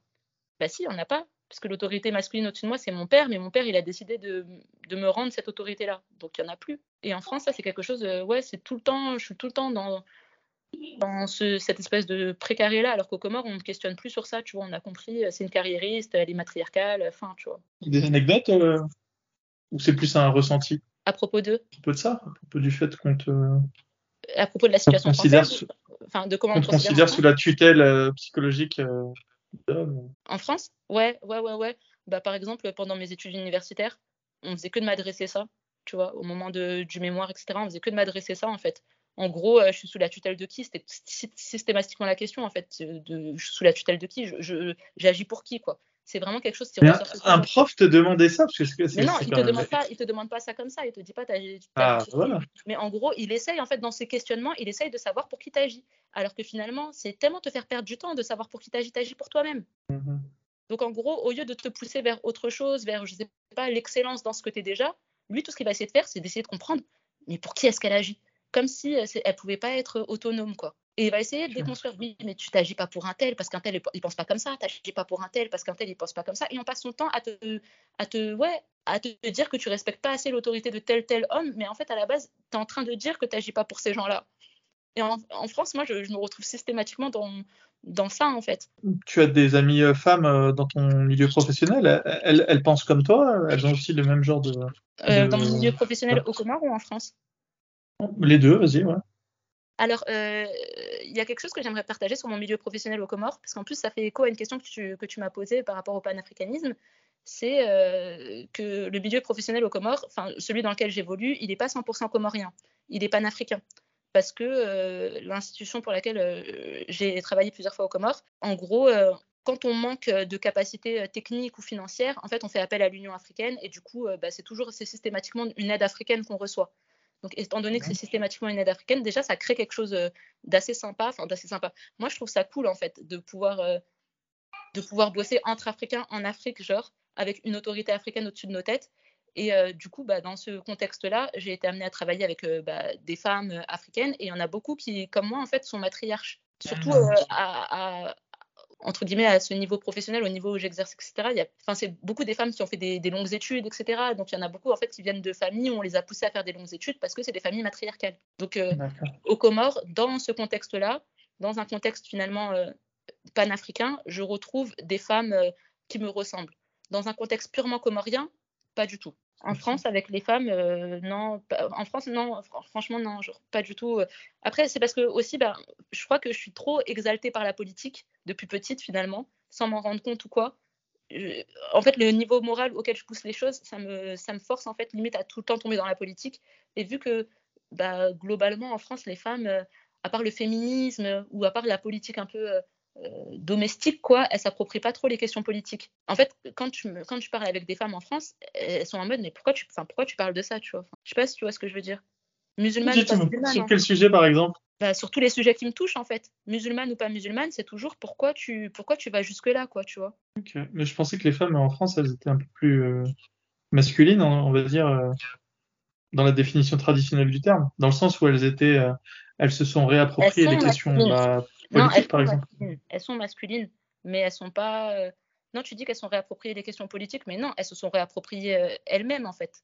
L'autorité sur elles-mêmes et encore. Enfin, non, franchement, moi, je... il y a quelque chose où je, trouve. Euh, en fait, je trouve que la France, dans, dans son héritage monothéiste, elle se rend pas compte qu'elle mhm. est très limitée. Pour moi, elle est aussi limitée que, que les cultures islamiques. Mais elle pense qu'elle l'est pas. Et ça, c'est stérilisant finalement parce qu'elle pense qu'elle elle pense qu'elle n'est pas limitée, elle pense qu'elle est très ouverte, etc. Par exemple, les femmes françaises, elles pensent qu'elles sont très ouvertes par rapport à des femmes, bah, de culture euh, musulmane ou quoi. Finalement, des femmes qui pensent vraiment euh, avec des perspectives aussi politiques que moi, je les retrouve où? Je les retrouve euh, bah, au Mali, tu vois, ce genre de choses. C'est pas pas la franco-française en fait. La franco-française, elle pense pas, elle, pas aller jusque là. Sur quel sujet, par exemple, tu trouves qu'elles sont totalement larguées les françaises par rapport aux maliennes? Bah déjà le monothéisme, en fait, le, fait de le fait de ne pas penser au-delà du monothéisme, c'est-à-dire que vas-y, oh, les Françaises elles peuvent se dire athées, tu vois, elles peuvent se dire athées, donc sans spiritualité, considérer que tu vois le monde est fait de matériel. Par contre, si tu leur dis oui, mais peut-être que tu vois, tu as une sensibilité, tu vois, il y a le cycle, etc. Les, elles commencent un peu à s'ouvrir à ça. Hein. Genre sur Instagram, je le vois un peu que genre, je sais pas, c'est comme si euh, les Françaises féministes athées, elles recommençaient à se dire ah non mais en fait l'athéisme peut-être pas, peut-être qu'il y a autre chose, tu vois. Mais finalement, le fait qu'elles s'autorisent même pas à avoir une spiritualité autre que le christianisme, bah pour moi, c'est se limiter, quoi. Les filles, vous vous limitez, genre. Alors que finalement, bah, comme je t'ai dit, l'africaine, elle se limite pas. L'africaine, elle se dit, OK, euh, l'islam, genre, euh, peut-être pas pour moi, mais c'est pas pour autant que je vais m'interdire euh, la spiritualité, c'est pas pour autant que je vais m'interdire d'avoir une perspective bah, pour mes enfants. Enfin, je sais pas si tu vois ce que je veux dire. Même dans les modèles de, même dans les modèles de construction sociale, tu vois, genre, il y a une plus grande liberté qu'on s'accorde. En fait, finalement, les femmes françaises, elles s'accordent très peu de liberté. Elles en ont, mais elles, ne s'accordent pas cette liberté. Finalement, elles s'arrêtent à la liberté de consommer et de vivre dans le monde consumériste et capitaliste. C'est ça. Euh, elles vont pas forcément. ouais, c'est ça. Ok. Ouais, elles ont juste arrêté la religion pour euh, mieux embrasser la religion euh, du grand capital. Ouais, et en plus, la religion du grand capital, finalement, elle est. Enfin, pour moi, le capitalisme, c'est protestant, en fait. Donc, c'est chrétien aussi. Genre, en gros, pour moi, la droite, elle est, euh, la droite, elle est protestante, la gauche, elle est catholique. Voilà, la gauche, c'est genre, euh, enfin, le catholicisme, c'est genre, euh, voilà, on aide les pauvres, on reste dans la pauvreté, on aide les pauvres, donc ça reste un truc chrétien. Et le protestantisme, mm. c'est, on va de l'avant, on fait du bif, donc c'est toujours chrétien, mais c'est deux versions du christianisme en fait. Bonne, analyse, ouais, je l'avais pas vu sous cet angle-là, mais ça fait totalement sens. Ouais. ouais et puis, qui est le chef de file du capitalisme, c'est les États-Unis. Et, qui sont les chefs de file aux États-Unis C'est les, les protestants, c'est les WASP. Ouais, God bless America. C'est God bless America. Est-ce que je te laisse le mot de la fin? Est-ce que tu as des dernières, euh, une dernière, un dernier thème à évoquer, euh, un message à donner aux femmes euh, Enfin, ce que tu veux, vas-y, je te laisse. Bah, à tout le monde, pas que aux femmes, hein, aux hommes aussi. Je pense qu'en finalement, en fait, je pense que si on, on, se déconstruit tous, on se réapproprie tous notre pouvoir, en fait, on va beaucoup mieux vivre, même les hommes. Parce que, tu sais, avec les combats un peu occidentaux, féminisme occidental, etc., tout ça, les hommes, des fois, ils se disent, ouais, mais ça les, ça les met dans une position un peu compliquée. Alors que finalement, quand on, accepte de revenir à soi, ben, on en sort. Parce que finalement, qu'est-ce qui met les hommes dans une position compliquée? C'est que les femmes, elles veulent être, euh, elles veulent faire, elles sont un peu dans, une, dans un truc un peu capitaliste comme eux, et du coup, elles sont en compétition avec eux. Alors que si on accepte de revenir à soi, de revenir vraiment à nous-mêmes et au point de départ, quoi, sans monothéisme aucun, genre juste accepter de revenir à soi. Et après, si tu veux, tu peux prendre des réflexions qui appartiennent à un monothéisme. C'est pas un problème. Mais déjà, revenir vraiment à soi avant, avant toute forme de domination, parce que le monothéisme, c'est une domination. Penser que quelqu'un a la vérité unique et que c'est toute la vérité de tout l'univers qui est, qui est dans, dans cet ouvrage, ou enfin dans ce livre ou quoi, c'est une aliénation. Donc vraiment euh, revenir à soi profondément, homme comme femme, c'est mon message. Merci Alia. Euh, je t'en prie. Voilà, merci d'être allé jusqu'au bout de cet épisode.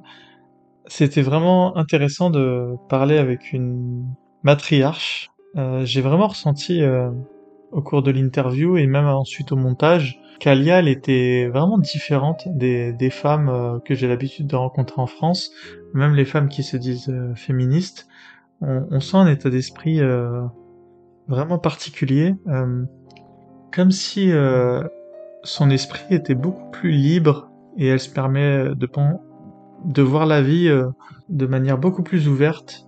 Mais je sais pas si c'est seulement moi qui ai eu cette impression ou si vous l'avez eu aussi. Alors dans cet épisode, évidemment, on a très peu parlé d'islam finalement. On a plus parlé de, des effets de l'islam sur une société comme les Comores. Et euh, n'hésitez pas à me dire ce que vous en avez pensé.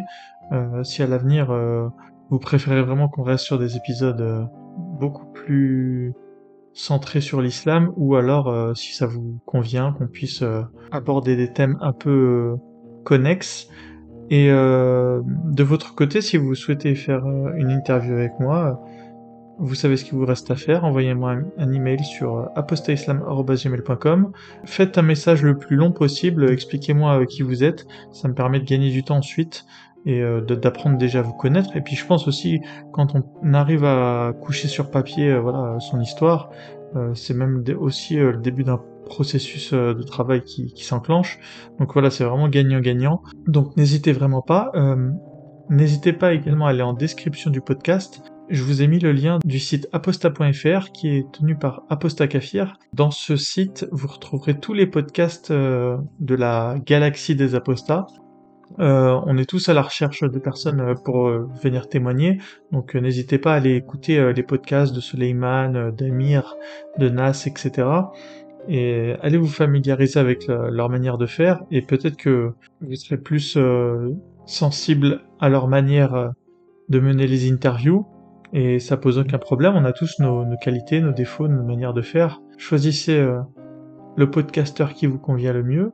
Et c'est très important de, de, continuer à voilà à porter la parole des apostats, à donner notre point de vue euh, sur notre manière de voir le monde. Donc euh, on vous attend et moi je vous attends aussi si vous voulez participer à notre future association. On a pratiquement terminé de rédiger les statuts et le règlement intérieur. Il ne reste plus qu'à faire l'inscription en mairie, donc euh, très prochainement euh, je vous donnerai des nouvelles là-dessus. Donc euh, n'hésitez pas à me contacter si vous voulez faire partie de l'aventure. On en est vraiment au début et on n'en est même pas au début. On, on en est à peine à la création de l'association. Donc n'hésitez pas, venez avec voilà avec vos qualités. ce que vous savez, ce que vous pourrez apporter à l'association sera de toute manière le bienvenu. Me reste plus qu'à vous dire à très bientôt et prenez soin de vous.